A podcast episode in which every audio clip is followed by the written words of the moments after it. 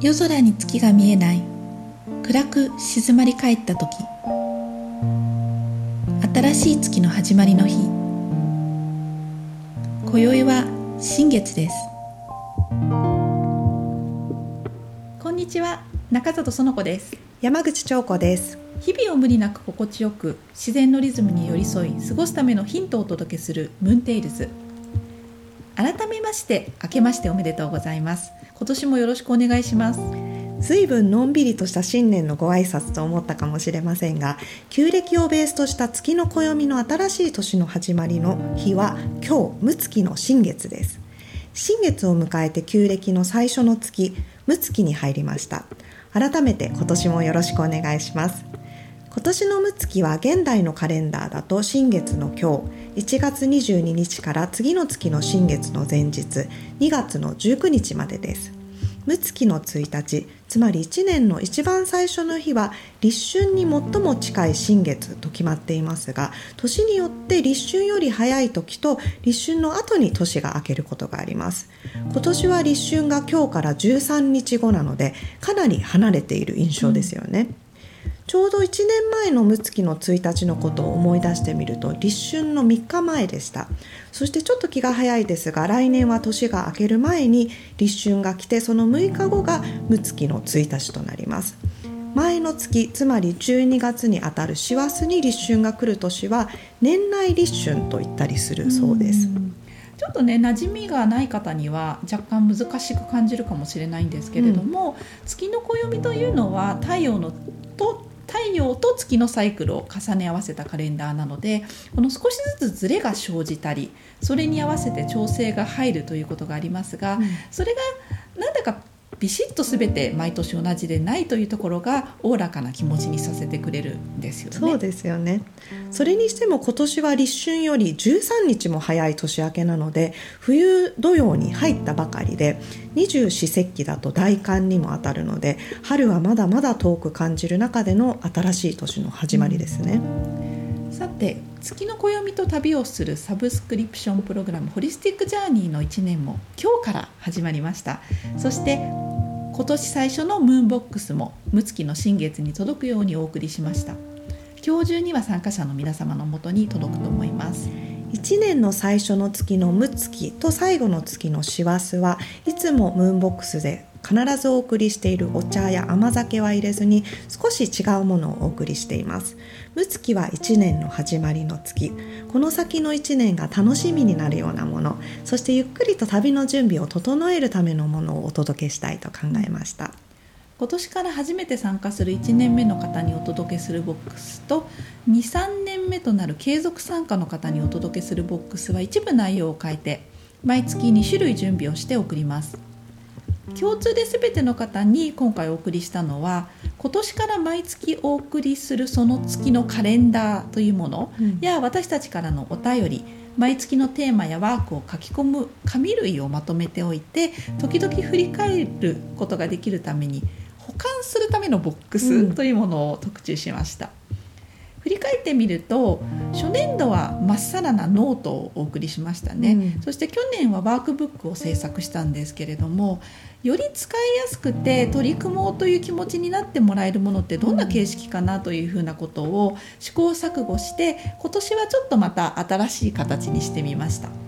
カレンダーは今年から作ってもらって毎月お届けするものですよね、はい、そうです。カレンダーはホリスティックジャーニーのイラストなどを依頼しているあやさんがその月のイメージを色で表したものに必要な日付などを入れてこちらも特注で制作してもらいます、うん、カレンダーには和暦と西暦で2種類の日付が入っているんです。そして月の暦の大事な要素である月の満ち欠けや二十四節気の表記などもあります。慣れてくるとこう見た時に直感的に今日が一月の満ち欠けのどこら辺に当たるかということがパッと分かるようになってくるはずなんですね。ただ飾っておくだけのカレンダーではなくって新月の日のライブを行う際に一月の自分のスケジュールを書き込む。例えば、クレンズをする日をあらかじめ決めて書き込んで活用するというようなことを今年はやっていきたいと思っています、うん毎日目にする場所に貼っておくということがおすすめです割と今までは新月になったらお便りが届いてあ新月だっていうふうに気づくみたいな感じだったんですけれどももう少しその全貌がと月の始まりに見れるっていうのがいいですよね。そうですね、ん計画立てやすくなると思いますし、うんうん自分からちょっとこう能動的にこの一月こういう日に過ごしていこうっていうイメージが湧きやすいんじゃないかなと思います。一つすべての方にお送りしたのは立春のバスソルトなんですけれどもこれは季節の立ち上がりの日に新しい季節を迎えるために体を清める塩と植物をブレンドした特別なものを作っていただきました。今年のムーンボックスでも魅惑のバスソルトを作ってくださる井口泉さんにお伝えしたことは芯からしっかりと温まるとともに夜明けのかすかな光が差してきて徐々にクリアになっていくというイメージです。それに対してモノトーンでちょっと魔術的な感じの仕上がりになったというメッセージとともにバスソルトが送られてきました、立春の日を迎えたらバスソルトを入れたお風呂に入って新しい季節の到来をお祝いします、あのこのバスソルトが今年はその切り替えっていうものにすごく役立ちそうな予感がしますよね。はい。そしてこれから月の満ち欠けに親しんでいく1年目の方だけにお送りしたのは「月の暦」という成文堂振興社さんがから出ている本本というか、まあえっと、月の冊子みたいなものなんですけれど、これの2023年版です。月の暦の1年の流れと今年の天体の動きのハイライトというものが分かりやすくまとまっていて、写真もとても素敵なので毎月の初めに手手に取って今月こういうことがあるっていうことを見て活用してもらいたいなそうと思っています。ですね先ほどのカレンダーを見るタイミングで開けてみて今月はこんなことがあるんだっていうふうに活用してほしいですようんね。月とすごくこう仲良くなれるっていうような内容ですね。そして継続の方だけにお送りしたものとして「月の日記」という素敵なダイアリーですね。こちらは1年間毎日自分の状態を記号だったりとかあとほんの一言メモみたいな感じで書き込んでいくんですけれども例えば半年分の新月は同じページにか書いていくというような仕組みになっているので毎月の自分のリズムを定点観測的に見つめることができるというちょっと面白い日記なんですね。日記をつけたりあとジャーナリングというものには憧れがあっても私なんかなかなか長続きしないタイプなんですけれど、そういう人も多いんじゃないかなと思いますよね。今年はこの継続されている方ならではという感じの取り組みとして一緒にこの簡単な日記というものを習慣化してみたいというふうに思っています。他にも届いてからのお楽しみの美味しいものや可愛いものもお送りしています。ボックスを開ける瞬間説明を読みながら手に取る時間そして実際に使う時や時折目に入ってきた時に今年最初の自分から自分へそして私たちからのギフトをただただ受け取る喜びを感じてみてほしいなと思います。さて今月の六月はどのような月ですか？1年の始まりに家族や親しい人たちと集い仲良く結び合う月結びの月という意味があるそうです。初詣などもそうですが新年には聖なる場所を整えて神事が行われたり先祖を迎えて感謝をするために人が集い心を通わせて絆を深める時だそうです。今年は久しぶりに人出の多いお正月でしたよね、数年ぶりに帰省したり新年会の予定があるという人も多いのではないでしょうか。集まることで心のつながりや結びつきを確認することが大切なのでお互いの話をよく聞き感謝の気持ちを伝えるということを大切にしたいですよね。六月の今月はどんなことにフォーカスをしますか？準備を整えてから走り出すというテーマが浮かんできました、うん。今年の六月はゆっくりと始まり立春を迎えてから満月の頃からぐーんと加速していく一月になることをイメージしています。六月は1年の始まりですが季節の始まりである立春と今年は13日も離れているということは先ほど説明した通りなんですが毎年少しずつ変わるとも言いましたがそれにも何か意味があると考えるとしたら六月の前半は春の始まりまでの準備期間と捉えられます。実際に立春の前日までは冬土用。土用についてはムーンテールズでもこれまで何度もお話ししてきましたが新しい季節へと移り変わる前に心身を整えて養生する18日間です。特に冬から春への移行は1年のサイクルの終わりと始まりの境目なので最も大きな節目と言えます。この移行にはしっかりと時間をかけて体をケアしいつも以上に休息をたっぷりとってから次へ向かう準備や足固めをする大切な時期だと思います、私たちの場合は2022年の最後の日まで今年のホリスティックジャーニーのお申し込み期間だったので2023年が明けるとともに約1ヶ月間のお祭りが終わって、静かな時間に突入しました。お正月には気持ちと体をゆっくり休めて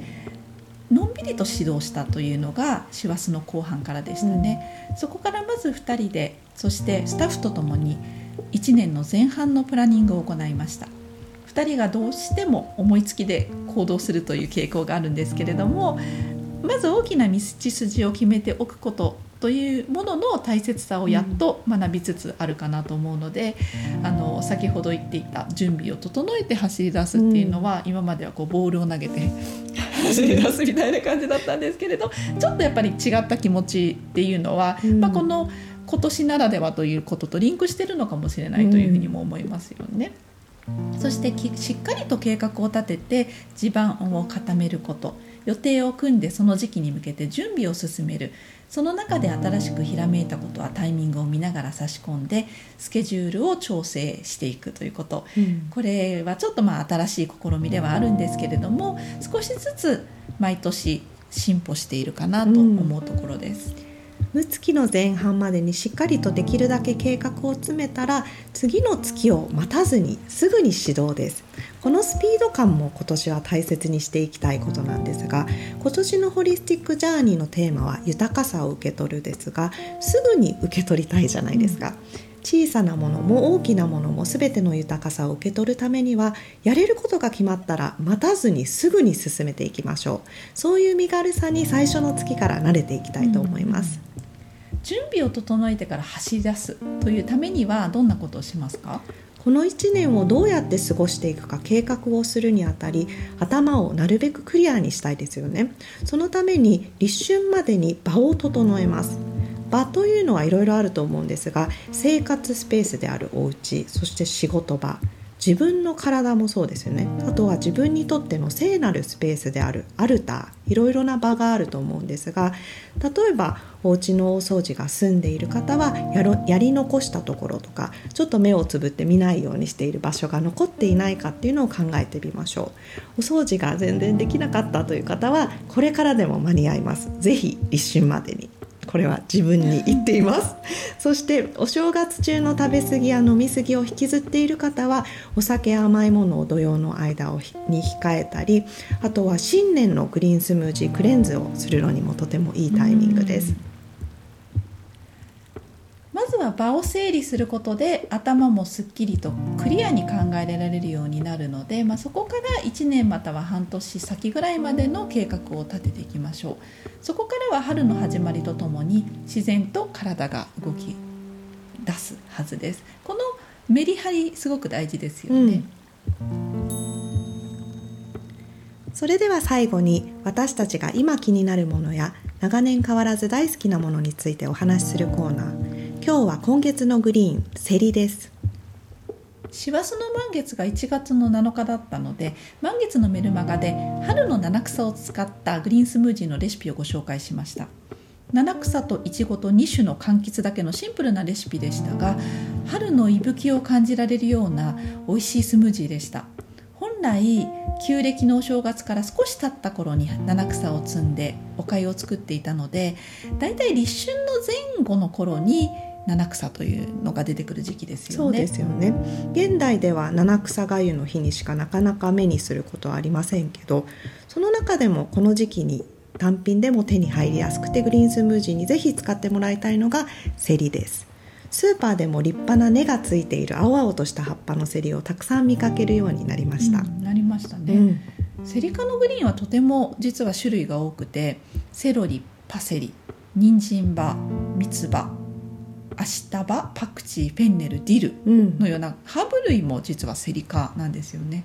セリ自体もセリ科特有の香りがあるので苦手だという方もいますがセリ科のグリーンの中では比較的優しい味わいかなと思います。これから春に向けて次々と出てくる国産柑橘とよく合いますね今の時期私が特に気に入っている柑橘は紅マドンナという柑橘なんですけれど、ちょっとここのところ急上昇な感じのものですね、特徴としては皮がすごく薄くてとにかくずっしりとした重量感があるジューシーな柑橘なんですよね。そして何といってもいちごの甘い香りを引き立ててくれるのがこのセリカというグリーンなので、まあ、いちごと一緒に使うというのもいいですね、セリは淡い緑色なのでいちごの入れる量を気をつければスムージーの仕上がりの色自体もそんなにこうあの茶色っぽい色にはならず、うんうん。緑の綺麗なスムージーができますね。この冬は一気に寒くなったので食卓はずっと鍋が続いているんですけれどもここのところセリが主役になっています。寝つきのいいセリが手に入ったらだしはシンプルに昆布と塩だけにして第1弾は他の具材特に色色が出るようなきのこなどはなどいろいろは入れすぎずにシンプルにお豆腐と鶏つくねみたいな感じでそしてそこにきれいに洗ったセリの根っこ最後にセリの茎と葉をどっさりと投入して少しだけ火を通してから柚子などの柑橘の果汁を絞っていただいていますすごい美味しそう。すっごく美味しいのでおすすめです、温まりそう。旧暦のお正月の7日目にあたるのは今年1月28日なのでその日に七草がゆの代わりに締めのお雑炊にセリをたっぷり入れるのもいいですよね、セリは免疫力を高めるビタミン C、ベータカロテンが豊富で漢方の生薬にも使われています。日々の習慣として飲んでいるグリーンスムージーも少しずつ冬から春のグリーンへと変えて新しい季節に向けて体を整えていきましょう。次回のムーンテイルズは上限に新年のクレンズのお話です。